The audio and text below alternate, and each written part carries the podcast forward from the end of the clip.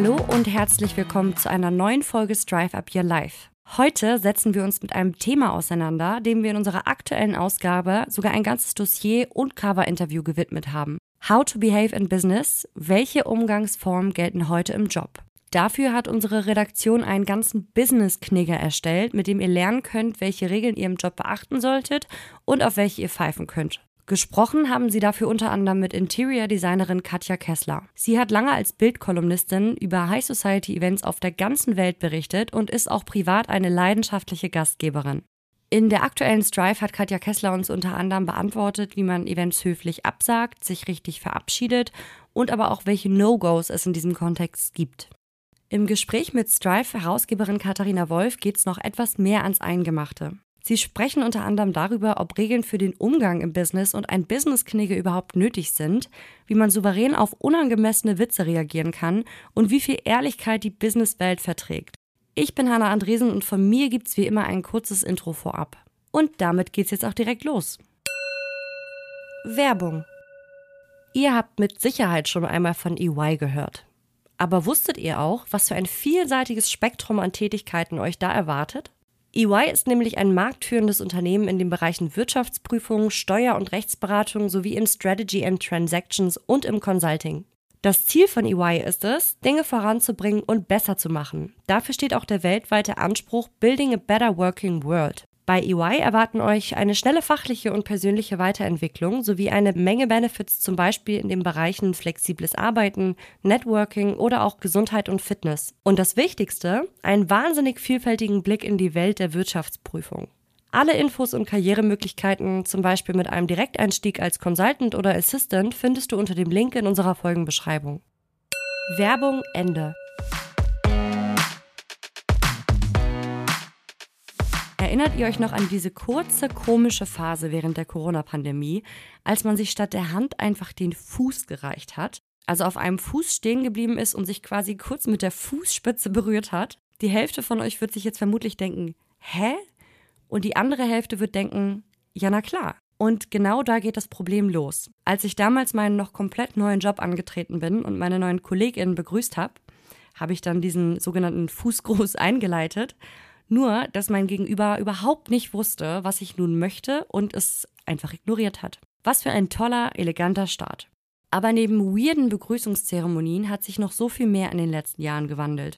Plötzlich schicken neue Kontakte auf LinkedIn einem keine netten Kennenlern-Pitch mehr, sondern starten ungefragt mit minutenlangen Sprachnachrichten in das Gespräch. Was des einen Freund oder Freundin ist, ist des anderen leid. Ich persönlich tausche auch gerne privat Sprachnachrichten aus, empfinde sie im beruflichen Kontext aber eher unhöflich. Schließlich erwartet mein Gegenüber damit automatisch, dass ich mir im Zweifel alle essentiellen Infos merken und vor allem nochmal gesondert aufschreiben muss. Umgangsformen sind heutzutage oft auch Auslegungssache.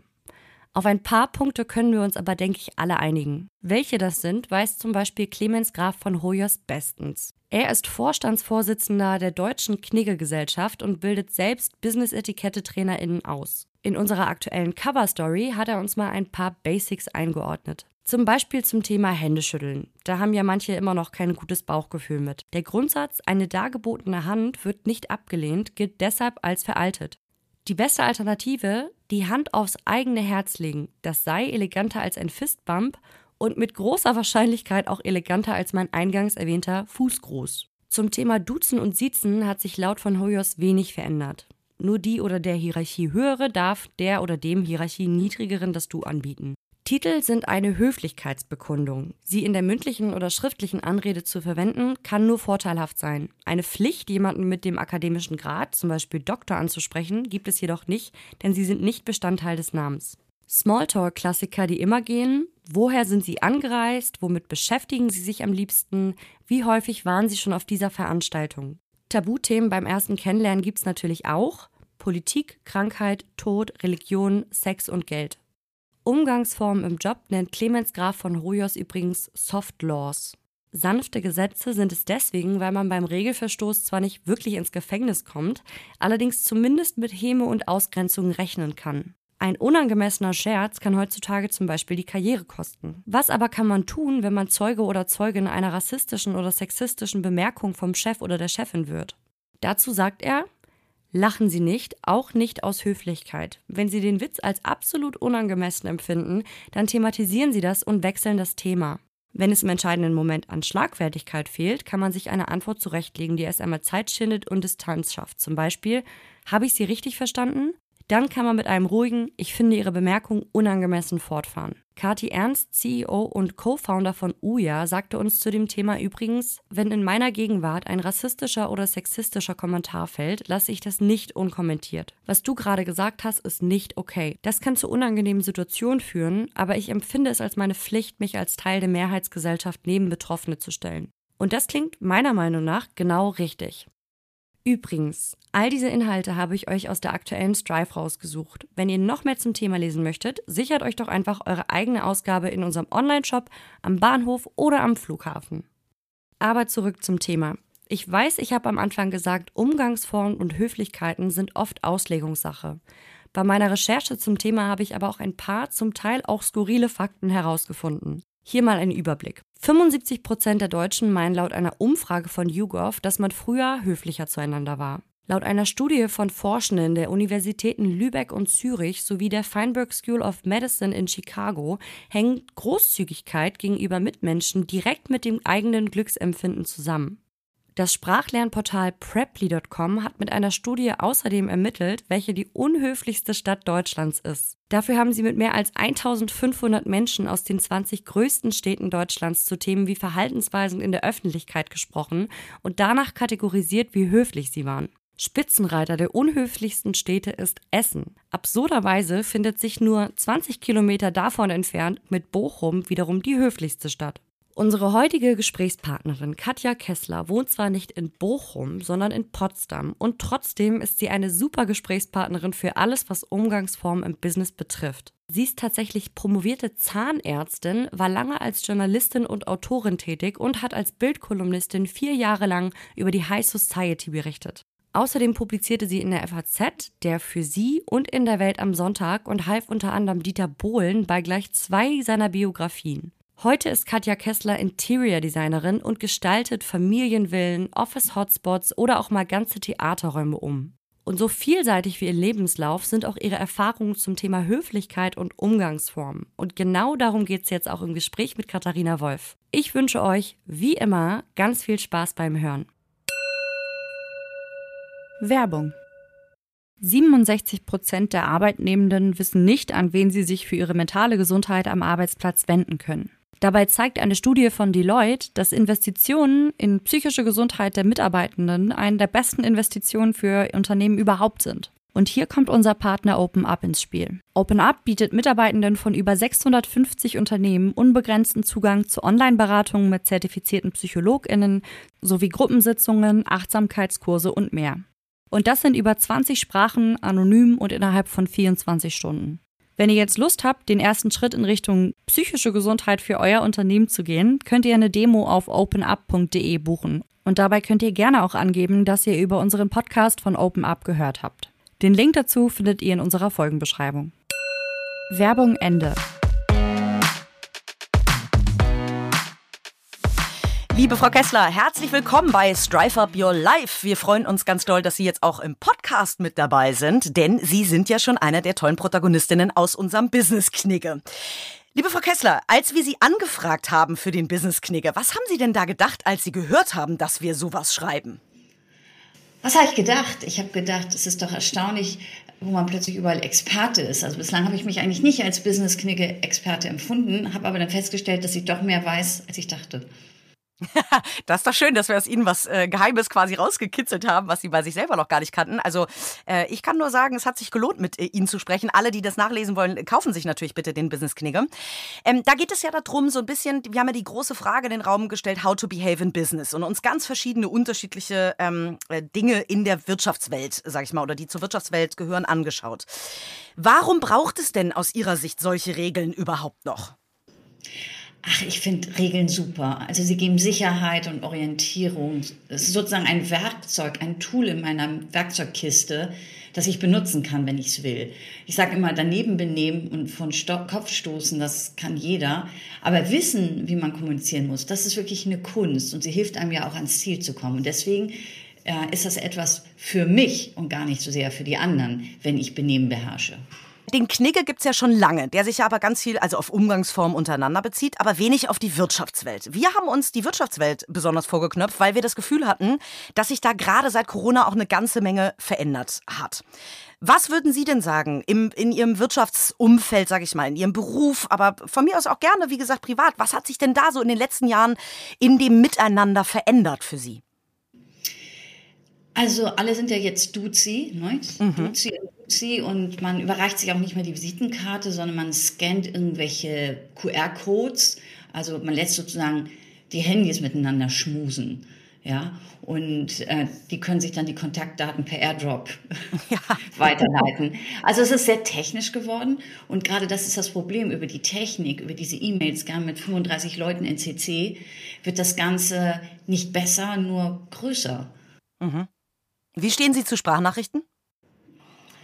Also ich, ich hasse sie. Jetzt ist es raus.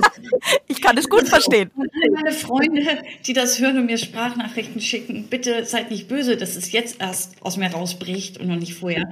Also die nötigen ein Jahr. Also ich muss so Sprachnachrichten ja von Anfang bis Ende hören, um herauszufinden, ob sich da doch noch so ein Osterei drin versteckt. Und ich habe lieber eine WhatsApp, ehrlicherweise. Die kann ich lesen, wenn ich lustig bin und vor allen Dingen auch, ohne dass ich jetzt irgendwie ähm, das, was ich dann parallel noch mache. Ich gehöre auch zu denen, die in einem Teams-Konferenz sitzen und parallel ihre E-Mails und WhatsApp checken. Also das kann ich halt daneben her machen. Und äh, deswegen bin ich ein großer Fan von keine Sprachnachrichten. Ganz viele haben, wir haben das auch in, in dem Business-Knigge sehr gut beschrieben oder auch beschreiben lassen vielmehr. Ich finde, es gibt so ein bisschen ein Gefälle dabei. Da haben ganz viele uns für ein bisschen, was heißt verrückt erklärt, aber wo man, die uns gesagt haben, wieso, das ist doch heutzutage modern. Jeder kommuniziert, jede kommuniziert in der Form, wie er oder sie will.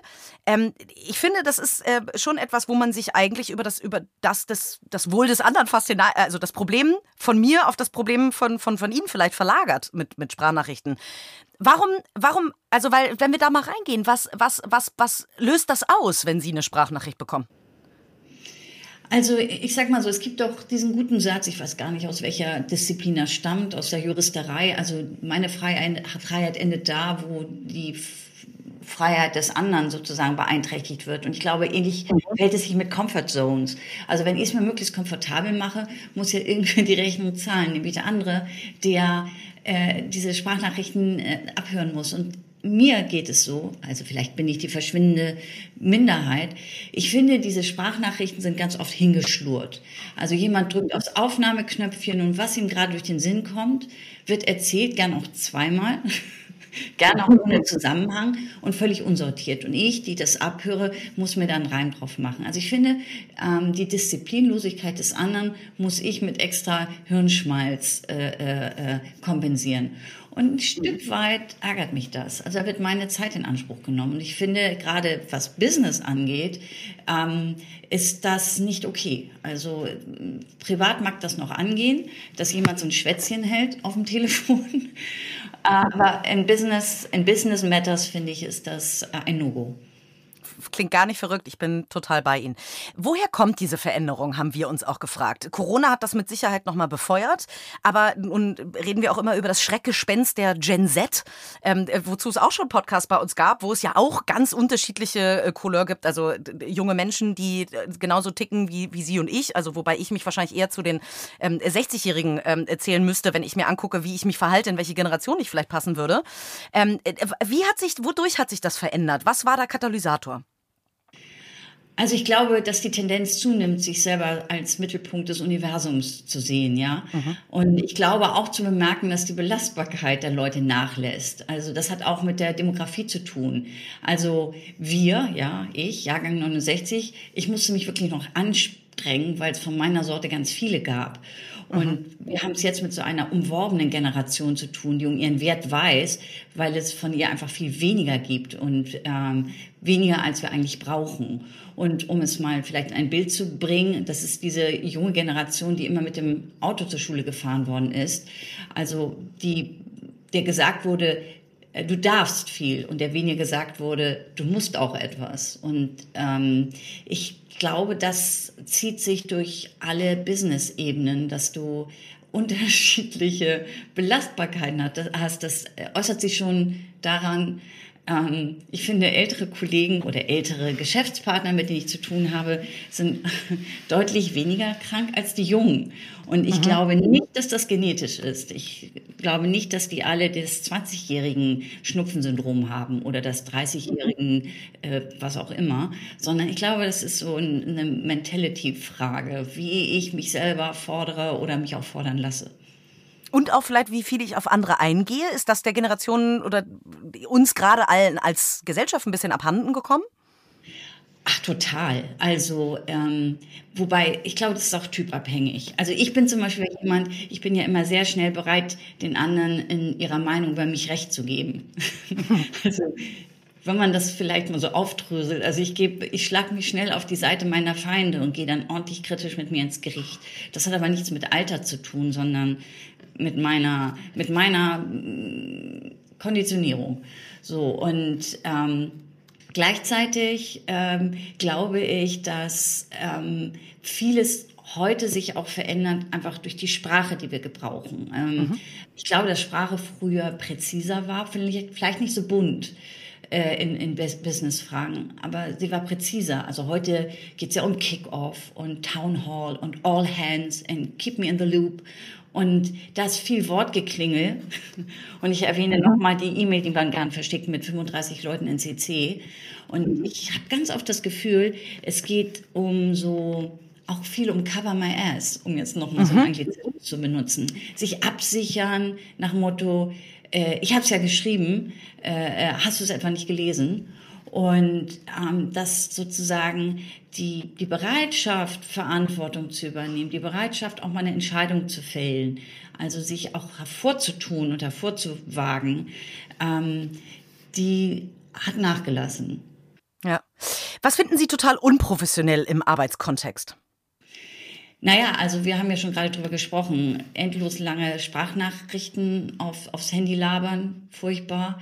Dann äh, diese diese E-Mails in CC. Ich finde auch unmöglich, also wirklich eine Unart ist das Ghosten. Mhm. Ich kannte das Wort bis vielleicht vor zwei, drei Jahren gar nicht. Äh, ich habe aber trotzdem die Experience gemacht, dass irgendwie Leute einfach nicht zurückschreiben. Und ich finde, es hat was unheimlich Frustrierendes und ähm, Brüskierendes und macht mich wahnsinnig wütend. Also mich kann man gar nicht so wütend machen mit einer E-Mail, wo Frechheiten drinstehen, wie mit einer E-Mail, die ich gar nicht erst kriege. Und ähm, das ist eine Unart, wirklich blöd, wirklich blöd, lässt den anderen ganz doof aussehen. Ist ja auch beabsichtigt.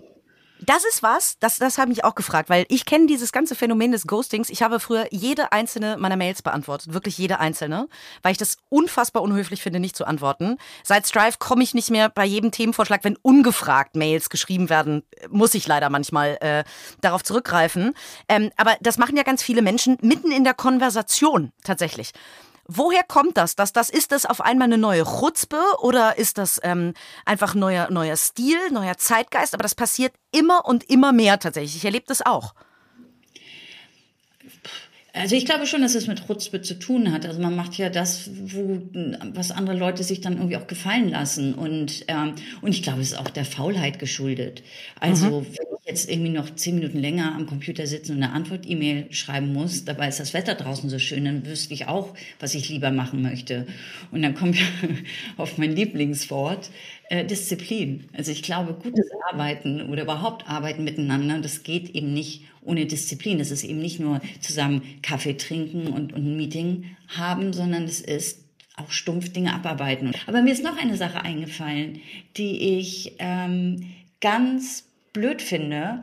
Und zwar ähm, dieses so verabredet, also man kriegt Meetings manchmal reingedrückt, ohne gefragt zu werden. Also plötzlich solidarisiert sich mein Outlook mit meinem Geschäftspartner und ich sehe, ups, irgendwie Teams-Meeting, Donnerstag, 12.30 und es ist so ein bisschen Vogel friss oder stirb.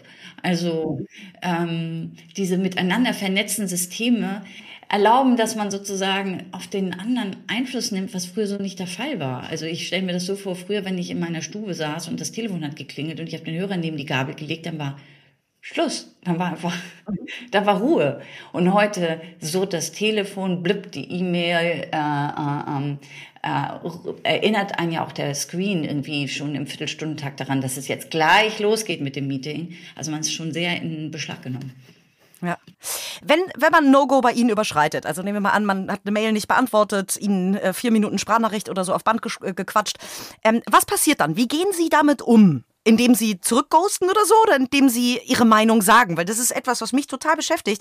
Ich glaube, dass ganz häufig, ich bin auch ein viel zu ehrlicher Mensch und kriege viel zu häufig äh, die Quittung dafür, dass ich viel zu ehrlich ähm, sage, was ich daran nicht gut fand oder so. Wie gehen Sie damit um? Äh, ich gestehe, dass an diesem Ehrlichkeitsfaktor, dem kommunikativen Ehrlichkeitsfaktor, wie ich ihn mal nennen möchte, da muss ich noch ein bisschen arbeiten. Also ich bin jetzt nicht unbedingt die, die den anderen meine persönliche Meinung auf die Nase bindet, ähm, weil ich es manchmal einfach nicht relevant finde. Also ich finde es relevant, wenn ich jetzt gefragt werde, wie findest du diesen Stuhl oder die Lampe, dann sage ich ganz klar gut, schlecht oder vielleicht. Aber ob ich jemanden jetzt nochmal irgendwie erklären muss, dass ich seine äh, äh, seine Art, E-Mails zu schreiben oder wenn ich gefragt werde, wie findest du das, da würde ich immer denken, komm, fünf ist eine gerade Zahl.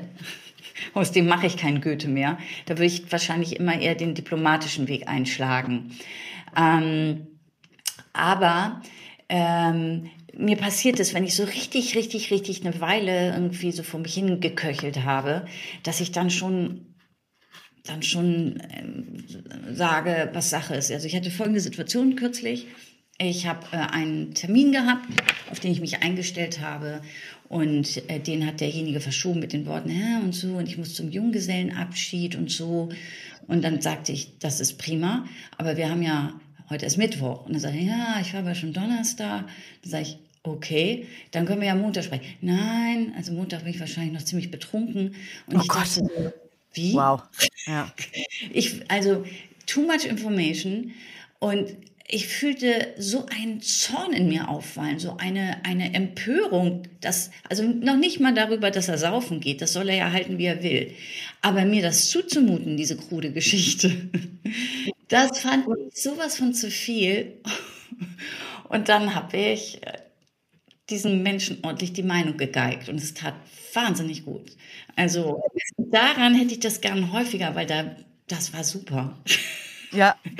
Das ist für mich auch so ein bisschen meine Frage, wie viel Ehrlichkeit die Businesswelt tatsächlich verträgt. Weil abgesehen davon von Feedback geben, was äh, da sind sie viel schlauer als ich, weil ungefragte, ungefragtes Feedback will eh niemand. Äh, deswegen habe ich mich damit auch immer mehr zurückgehalten. Aber gerade so beim Absagen zum Beispiel. Wenn ich eingeladen werde zu einer Veranstaltung, wo ich sage, nee, das ist mir entweder zu klein oder zu weit weg oder keine Ahnung was, also zu weit weg kann man vielleicht noch sagen. Äh, manchmal hat man ja vielleicht auch einfach nur mal keine Lust. Das schreibt man ja so eigentlich wahrscheinlich nicht zurück, sondern sagt man, ich muss leider absagen, ich habe einen anderen Termin oder so. Wie viel Ehrlichkeit verträgt die Businesswelt da?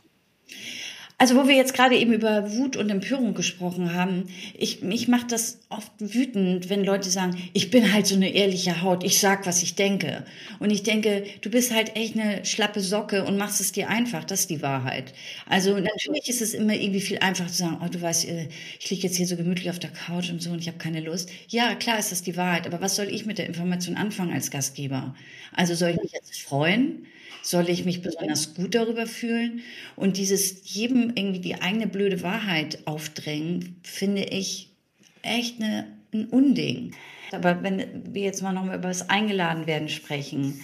Also ich bin ja ein großer Freund davon, dann lieber doch irgendwie eine Magen-Darm-Grippe an sich diagnostizieren oder sagen, die Schwiegermutter kommt. Ich würde so gerne dabei sein, aber leider, leider, dann behalten doch alle ihr Gesicht. Und das finde ich schon richtig. Ich finde es richtig, dem Gastgeber, der eingeladen hat und sich die Mühe macht, das Gesicht zu lassen. Ja. Ich glaube, wichtig ist nur, dass man es nicht permanent macht, weil ansonsten, glaube ich, äh, lädt der Gastgeber oder die Gastgeberin wahrscheinlich nicht mehr ein.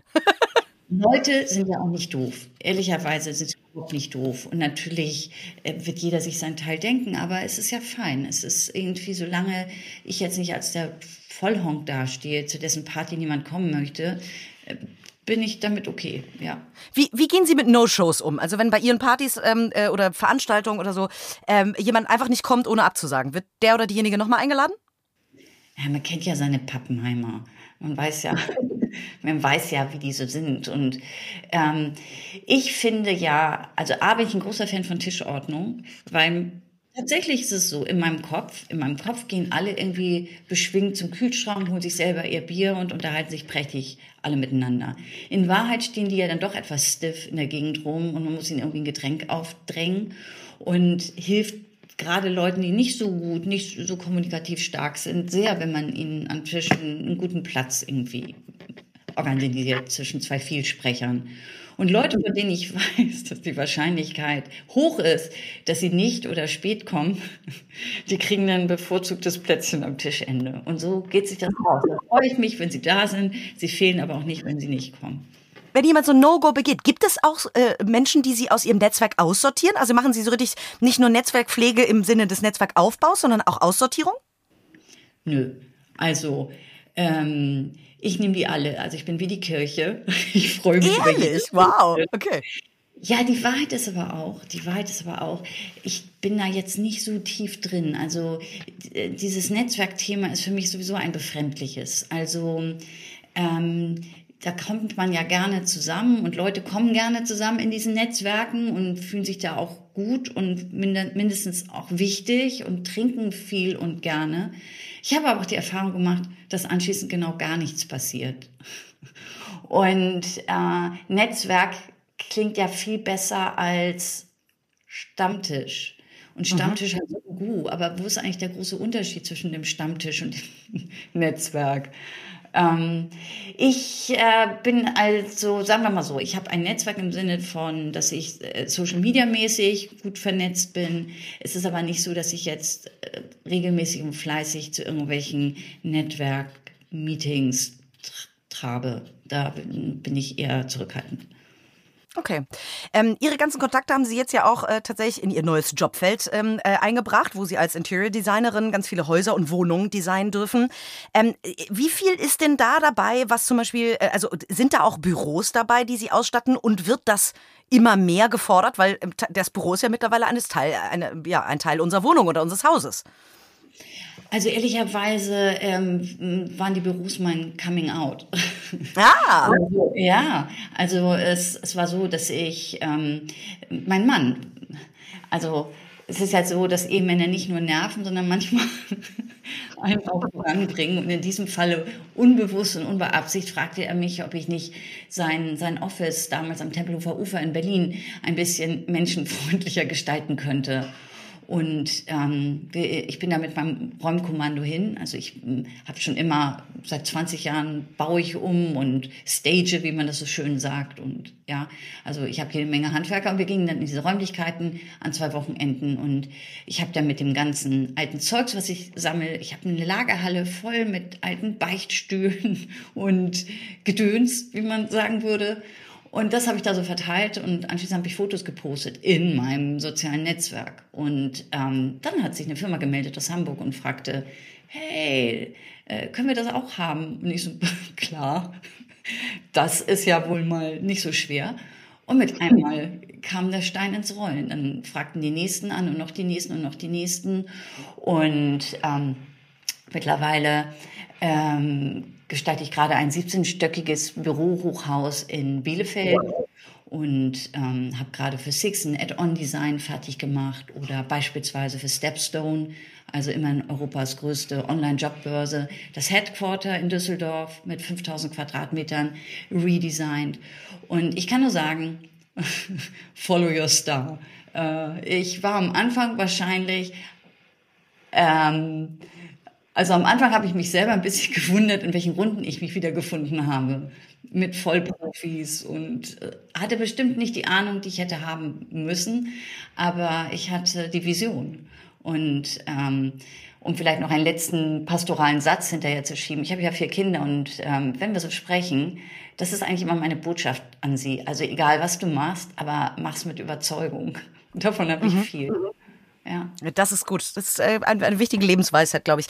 Das Büro hat sich ja total verändert. Also als ich mein Büro, also ich habe vor 13 Jahren äh, mein erstes Büro ausstatten dürfen als Unternehmerin und ähm, da habe ich in jedes Zimmer ein, oder damals gab es nur eins, aber mittlerweile haben wir in jedem Zimmer ähm, äh, ein Sofa stehen, weil ich es total wichtig finde, weil ich immer gesagt habe, wir verbringen doch mehr Zeit äh, im, also zumindest wache Zeit im Büro als zu Hause. Deswegen muss das Büro bei mir heimelig und gemütlich sein und wohnlich sein.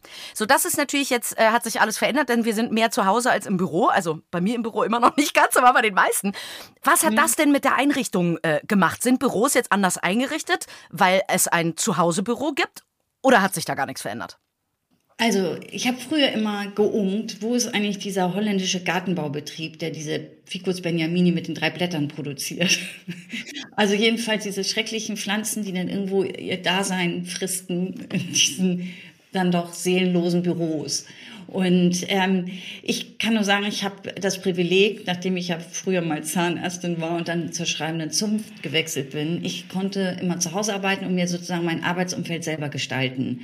Und ich finde, ähm, weiße Wände sind so äh, die Abwesenheit von Designentscheidungen. Also mit weißen Wänden macht man alles, macht man nichts falsch, aber irgendwie auch nicht so wirklich was richtig. Und wenn es was Gutes gibt, finde ich, an Corona, es gibt eigentlich ein paar Aspekte, die gut sind an Corona, aber ein Designaspekt dann der, dass die äh, Menschen höhere Anforderungen stellen an, an ihr Büroumfeld. Und ähm, ich spreche ja gerne jetzt vom Office Home, also vom Home Office ins Office Home, mhm. dass ich die Vorteile, die ich zu Hause erlebt und erfahren habe, nämlich so eine Cosiness, eine, eine Flexibilität des Arbeitens. Also ich kann vom Schreibtisch äh, auf die Couch und neben der Couch steht im besten Fall noch ein Kühlschrank und daneben liegt eine Chipstüte, ähm, dass ich diese Cosiness mitnehme zum Arbeiten, dass ich die, die, die, die beiden Welten mitten, das Beste aus beiden Welten miteinander verheirate. Und das findet sich in den modernen Office Spaces wieder, ähm, mit unterschiedlichen Lichtsettings. Also die Arbeitsstättenrichtlinienbestimmungen, die ich ja mittlerweile auswendig lernen durfte. Und das Wort kommt ohne Stottern über meine Lippen, Arbeitsstättenrichtlinienbestimmung. Also die sagen, sagt ja, dass man 500 Lux am Arbeitsplatz braucht. Da kannst du aber auch einen Blinddarm operieren. Also es sind so Normen, an denen sich ein Office-Design entlang hangelt. Und am Ende fehlt, glaube ich, die Puste und der Atem, dann nochmal darüber nachzudenken, ob man vielleicht das Ganze auch in einer anderen Farbe streichen könnte. Und dann komme ich und sage, mach doch mal Tapete oder stell doch mal ein Sofa hin. Und ähm, warum ist eure Kaffeeküche eigentlich wie so eine, wie so eine, also wie so ein, wie so ein Labor? Ich finde, viele Kaffee- oder Teeküchen sind irgendwie so ein Schlauch, so ein Blinddarm, der sich irgendwie, der am, am, an der Officefläche baumelt und ähm, wo man reingeht und alles ist irgendwie funktional. Und gleichzeitig ist es so, wenn man das mal beobachtet, da stehen die Leute. Da stehen sie, da treffen sie sich, wenn sie sich einen Teebeutel in die Tasse hängen, wenn sie sich einen Kaffee holen, wenn sie sich ein Müsli zusammenrühren. Da stehen sie, da gehen sie an den Kühlschrank und eigentlich muss man genau diese Fläche highlighten und nicht so, so drüge und so, so abweisend konzipieren. Mhm. Ah, da bin ich ja ganz froh, dass äh, Sie gerade bestätigen, dass ich eigentlich alles richtig mache, indem ich mein äh, Office cozy mache. Das äh, war Das würde ich sowieso jetzt bestätigen, weil wir sind ja beim, beim Business-Knick und ich würde erstmal jetzt alles, was Sie sagen, toll finden. Ja. Sehr gut. So viel zur Ehrlichkeit. liebe, liebe Frau Kessler, wollen wir das nicht jetzt wirklich live vor Publikum? Ich finde, wir sagen jetzt du, oder? Wir switchen jetzt mitten. Wir machen jetzt das, was alle sagen würden, was man auf keinen Fall tun sollte. Wir switchen mitten ja. im Podcast zum Du. Und schade, dass das jetzt ohne Film stattfindet, weil jetzt holen wir natürlich auch die Flaschen unter der Schreibtischplatte. genau, jetzt trinken wir auch noch eine Flasche Rotwein zusammen. Genau, das machen wir dann beim nächsten Mal. Liebe Katja, ich würde gerne ähm, zum Abschluss dieses Business-Kniggeteils noch drei, vier kurze Fragen ähm, stellen. Und dann muss ich natürlich noch einmal ähm, ein bisschen deine Meinung äh, zur Bild ähm, und zu Axel Springer äh, hören. Du selber warst äh, bei Axel Springer bei der Bild, äh, dein, dein Mann war äh, Chefredakteur dort. Ähm, deswegen muss ich natürlich einmal zu deiner Meinung fragen. Aber wir machen machen jetzt drei, vier kurze äh, Nachrichten noch. Äh, kurze, äh, kurze Fragen. Da ich nach den Sprachnachrichten schon äh, gefragt habe, frage ich Calendly, ja oder nein? Findest du das gut oder nicht? Karl Lendli? Calendly. Nee, Calendly ist ein Tool, wo man ähm, quasi verschickt, hier kannst dich in meinen Kalender eintragen. Das ist ja lustig. Kenne ich noch nicht. Lade ich mir gleich runter. Genau, ja, es, äh, dann, dann, also auch da ist es ähnlich wie bei den Sprachnachrichten. Man verlagert das Problem eigentlich zu jemandem anders, indem man sagt, such du dir was aus. Viele andere finden es total toll. Deswegen, okay. Katja, genau, Hände schütteln, gerade in Zeiten von äh, Corona, ja oder nein? Ja, unbedingt. Also ich finde, das ist eine sehr vertrauensbildende Maßnahme und ähm, no risk, no fun. Absolute Freiheit beim Dresscode oder Dresscode beachten, wenn einer angegeben ist? Beachten. Also ich finde, das ist doch das bisschen Beitrag, was ich leisten kann zur Veranstaltung. Mhm. Also dass ich mich entsprechend der Kleiderordnung anziehe und vielleicht auch noch ein bisschen gute Laune mitbringe. Für den Rest muss ja der Gastgeber sorgen. Cool. Eine Out-of-Office-Reply heutzutage zu nutzen während des Office, äh, während des Urlaubs. Gut oder nicht gut? Machst du es selber? Also ich finde das total hilfreich, weil man einfach versteht, warum der andere nicht antwortet. Und ich gestehe, ich mache es nicht, weil ich gehöre zu den Leuten, die lesen ihre E-Mails im Urlaub. Und das ist wirklich, da muss ich mal mit mir schimpfen. Das muss ich ändern.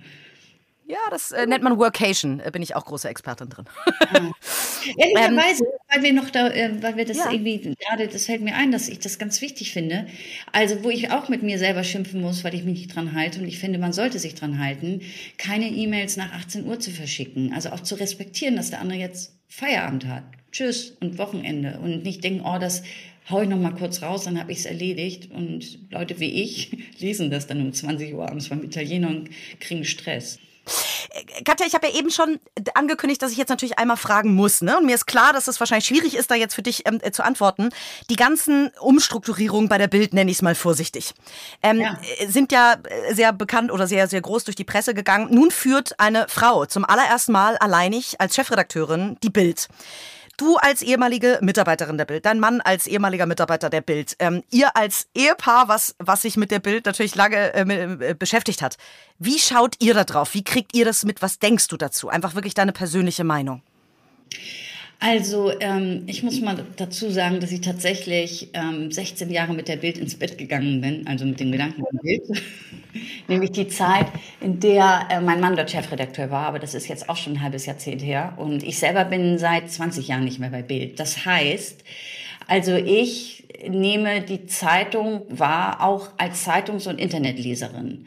Und ich kann nur sagen, und das ist mir auch wichtig, ich in meiner Zeit bei Bild habe da nur die allerbesten Erfahrungen gemacht. Ich habe dort, ich habe äh, dort die beruflichen Chancen geboten bekommen, die mich letztendlich dorthin haben kommen lassen, wo ich jetzt bin. Ich habe dort meinen Mann kennengelernt, mit dem ich jetzt 22 Jahre verheiratet bin. Äh, nee, 22 Jahre zusammen und 21 Jahre verheiratet. Und ich würde sagen, das Gros der Menschen, die bei Bild arbeiten, die tun das hochprofessionell und, und voller Leidenschaft. Und umso trauriger macht es mich natürlich, dass jetzt so einseitig äh, oder so einseitig Nachrichten im Vordergrund stehen. Ähm, das, das erzählt nicht äh, die ganze Geschichte, meinst du? Es erzählt nicht die ganze Geschichte und ähm, ich kann nur sagen, ich finde es super, dass es äh, jetzt eine Chefredakteurin gibt, aber es gab ja schon mal Internetkoch auch äh, eine Chefin dort. Aber durch Marion Horn wird sich jetzt die neue Chefredakteurin wahrscheinlich schon in der Kultur der Bild, also du sagst selber, du hast das anders erlebt, du hast gute Erlebnisse äh, oder gute Erlebnisse gehabt. Äh, unter Julian Reichelt haben ja nun äh, offensichtlich viele Frauen gelitten, also gehen, ja immer mehr Frauen in die Öffentlichkeit. Glaubst du, dass da in der Kultur sich jetzt wirklich was verändern wird? Oder ist das am Ende, solange da ein Döpfner sitzt, wird sich das, äh, also ist, wird die Kultur von Axel Springer auch innerhalb der Bildredaktion bleiben? Wie viel Einfluss hat der Axel Springer auf ein Medium wie die Bild zum Beispiel? Das kannst du von innen, glaube ich, besser abschätzen. Also ich sage nochmal, diese Kultur von Axel Springer, von der du jetzt gerade sprichst, habe ich nicht erlebt. Also ich habe ein, ein Umfeld erlebt, was mich extremst gefördert hat und ähm, mir Chancen eröffnet hat, die ich so nirgendwo bekommen hätte. Und ich muss dazu sagen, ich hatte kein Volontariat, ich kam da als Quereinsteigerin rein und die haben sich auf mich eingelassen. Sie haben äh, ungeachtet meiner, meiner beruflichen Expertise, die ich definitiv nicht hatte, einfach gesagt, okay, let her go. Insofern kann ich eigentlich nur ein Hohelied singen auf die Strukturen dort, die flach sind und jedem eigentlich ermöglichen, dort ähm, Karriere zu machen und ähm, sein, sein, seinen Leidenschaften und seinen, seinen, seinen ähm, Skills auch zu folgen. Ähm, dass es da Auswüchse gegeben hat, steht völlig außer Frage und ich finde, es ist ein es ist jetzt ein sehr gut getan, dass diese Frauen an die Öffentlichkeit gegangen sind, dass da jetzt Licht drauf scheint. Und ähm, ich bin mir sicher, ich bin mir sicher, dass sich da ganz viel ähm, ändern wird. Aber ich will einen anderen Gedanken gleich mal mit dir teilen, den ich wichtig finde. Ich glaube, es war mal kurzfristig im Gespräch, also eben vor dem Hintergrund, um zu verhindern, dass da irgendwelche Muscheleien sexueller, dass da irgendwas stattfindet, dass jeder jetzt annoncieren soll bei Bild, wenn er eine Beziehung zu irgendwem hat. Und ich denke, das ist lebensfern. Also wenn ich jemanden kennenlerne, dann weiß ich ja gar nicht, was es ist. Also äh, jede Beziehung ist ein One-Night-Stand, bevor sie zum Two-Night-Stand wird, oder? Und da kommen wir schnell in einen Bereich, ähm, der so wahnsinnig viele Fragen aufwirft. Also wie macht man es eigentlich in Zukunft? Also dass man es besser machen möchte, auf jeden Fall. Haken hinter finde ich richtig, finde ich wichtig.